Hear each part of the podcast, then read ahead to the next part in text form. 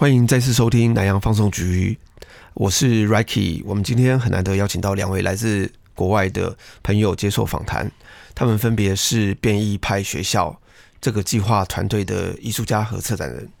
其中一位会说中文，那另外一位不会说中文，所以等一下我们的访谈会用英文来进行。啊，我先会丢出几个问题，然后再由莫卢和史蒂芬两位来回答。变异派学校主要是关于西非塞内加尔的首都达卡近郊的一处非洲未来大学废墟。过去这里曾经是中华民国政府在一九九零年代为了巩固跟塞内加尔的邦交所进行的一项合作计划。后来计划成员在当地调查这些呃环境时，发现了这个大学的废墟，还有这个国家关于非洲未来的几种乌托邦的想象。那在经历殖民、独立、国际外交的竞争以后，啊，逐渐形成了现在的样貌。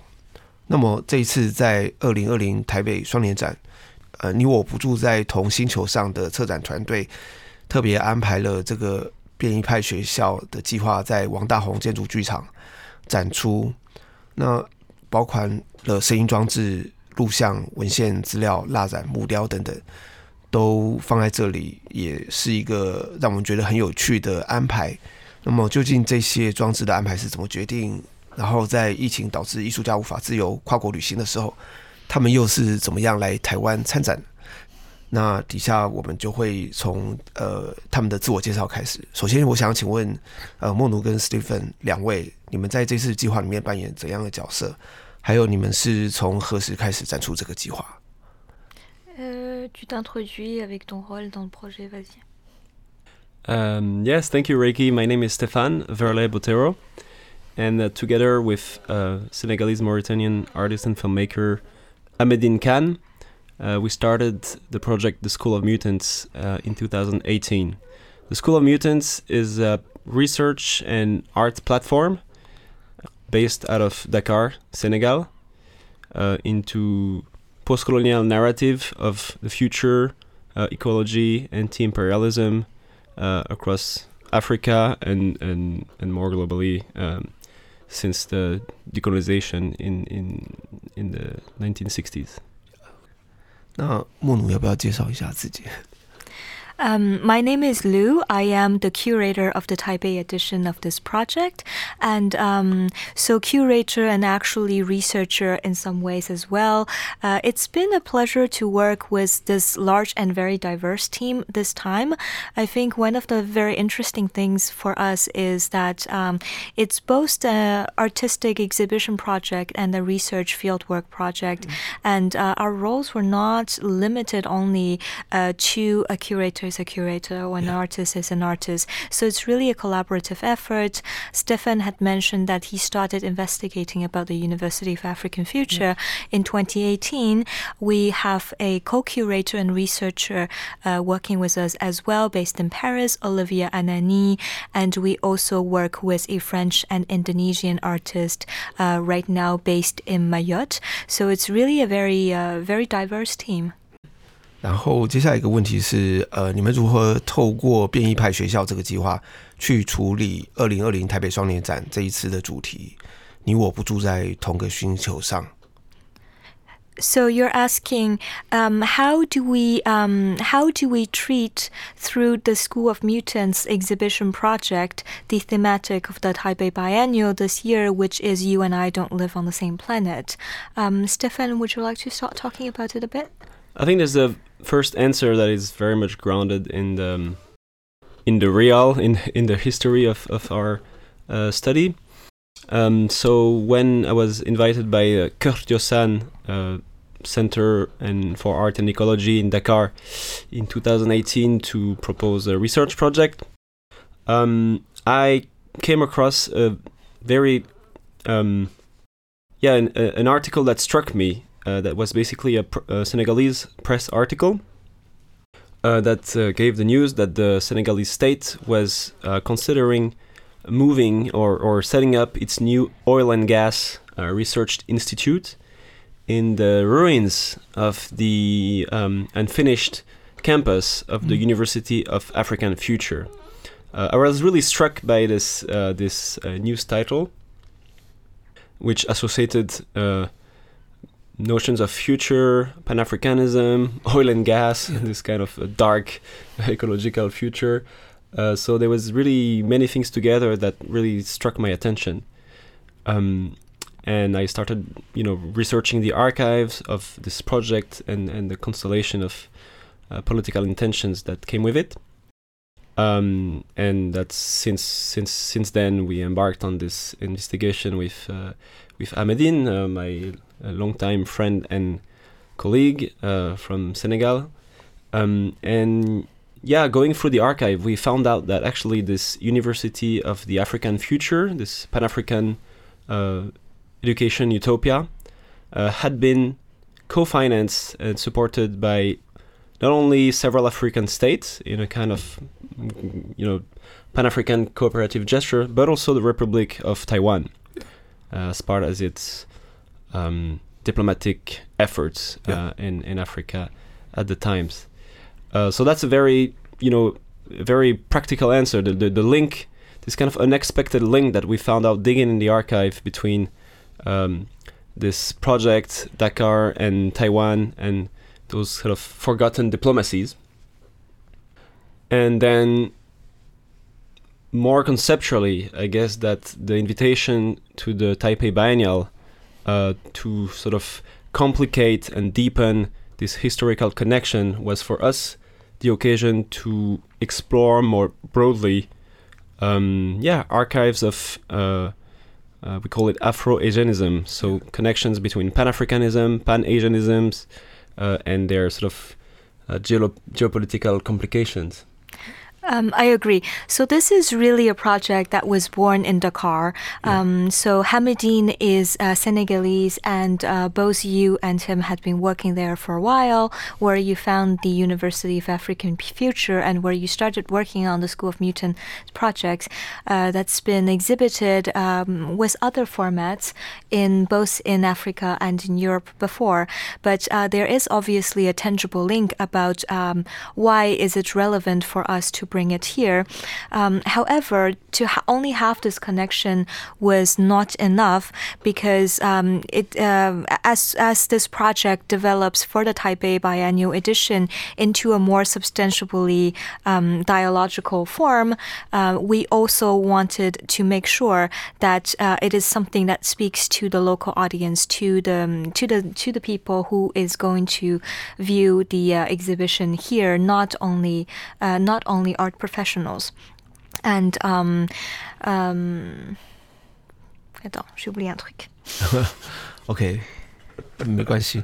那呃，我先问下一个问题好了，就是由于台湾有很多人都没有去过呃塞内加尔，而且对西非也一无所知。所以，或许你们可以先呃很快速的，就是用你们方式先介绍一下这个国家的历史，它的特殊的位置，嗯，就是它的 history and geography，嗯，还然后我们接下来再谈谈回到这个计划上面，这样。OK，呃，je commence un petit peu. So um, Dakar is um, Dakar is an important intellectual capital of the third world. It is um, it is the westernmost city in Africa with a very particular geographic situation. So it is really a peak uh, going into the Atlantic Ocean with yeah. the Gorée Island not far um, in the port area, and um, and so um, it turns out that everyone who's been working on this project actually has some kind of connection with Dakar, working there uh, to some extent, and more or less in connection with the uh, with the Dakar Biennial there. Mm-hmm. And um, unfortunately, we did not found many instances of collaboration between the biennials in Dakar and Taipei, which mm-hmm. actually started uh, around the same time. But um, so a little bit more about the uh, the history of Senegal and Dakar in a way, I suppose.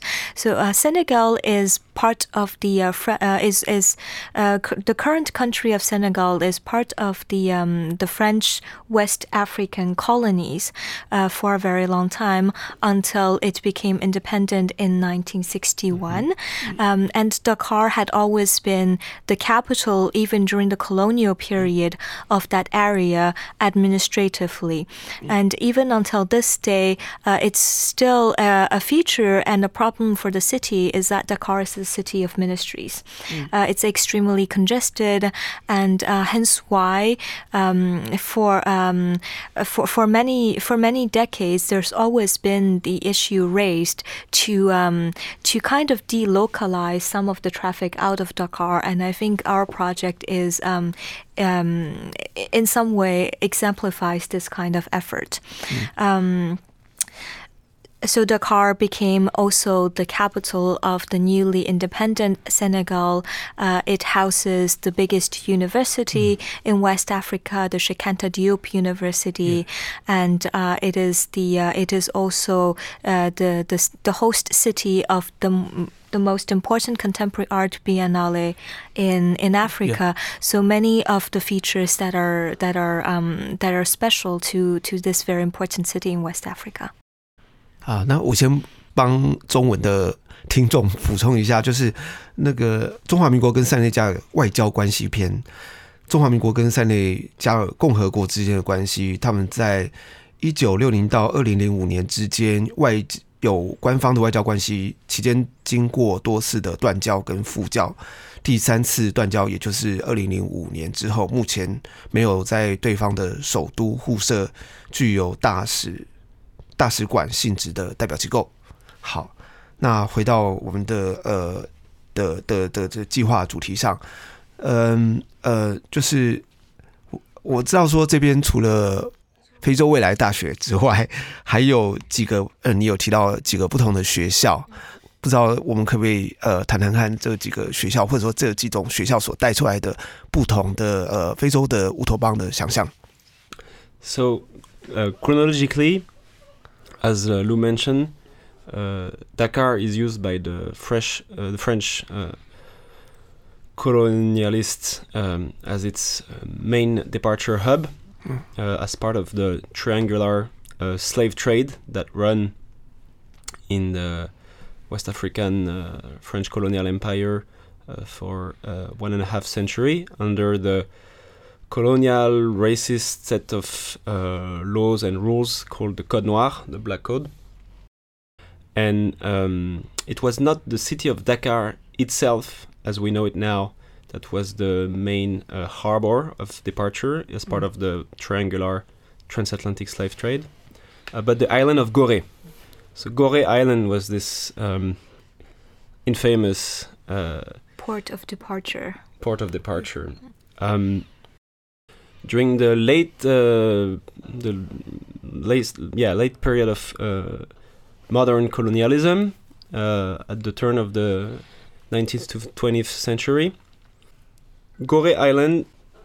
On Gorée Island was built the colonial school of école, known as École Normale William Ponty. So it was a federal school um, that trained uh, the local African administrators that were necessary for, For the the imperialist colo- enterprise. yeah, Yeah. enterprise to organize its uh, trade routes, uh, extraction um, businesses, uh, and so on and so forth.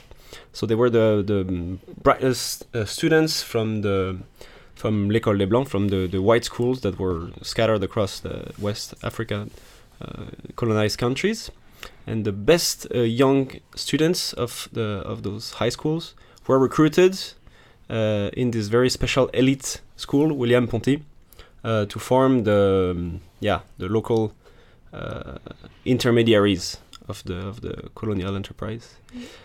Um, it is said that uh, in the 1930s, these very intelligent kids from Senegal, Guinea, Niger, um, all the West African and Central African countries, uh, started to embody a kind of revolutionary Pan African mindset. So something was brewing. Uh, those young kids were fierce, they were proud, uh, they had a desire to kick out the colonizer and uh, regain uh, freedom and, and, and fight for liberation of their countries. Uh, so it is said that the French uh, oppressor took a small incident in the school as an excuse to declare that the buildings on Gorée were not safe anymore. They were old and they had to be rebuilt. Mm. So they moved the Ponty school out of Gorée on the territory of Sébikotane uh, in 1938. Uh, there, the Ponty school continued uh, until shortly after independence in 1965. And 27 years later, in 1992, um, President uh, Diouf laid the first stone of what would become the University of African Future. Uh, the project was not completed by Diouf, but by the um, next president, Abdoulaye Wade. And in 2005, uh, when the Taiwanese, uh, so the Taiwanese had been supporting financially this project as part of their diplomatic relation with Senegal. Uh, but in 2005, uh, quite brutally, Abdoulaye Wade stopped its diplomatic relation with Taiwan uh, to start new diplomatic relation with uh, mainland China, with communist China. So, in a few days, this, you know, this utopian project that was being built uh, was completely abandoned. Yeah.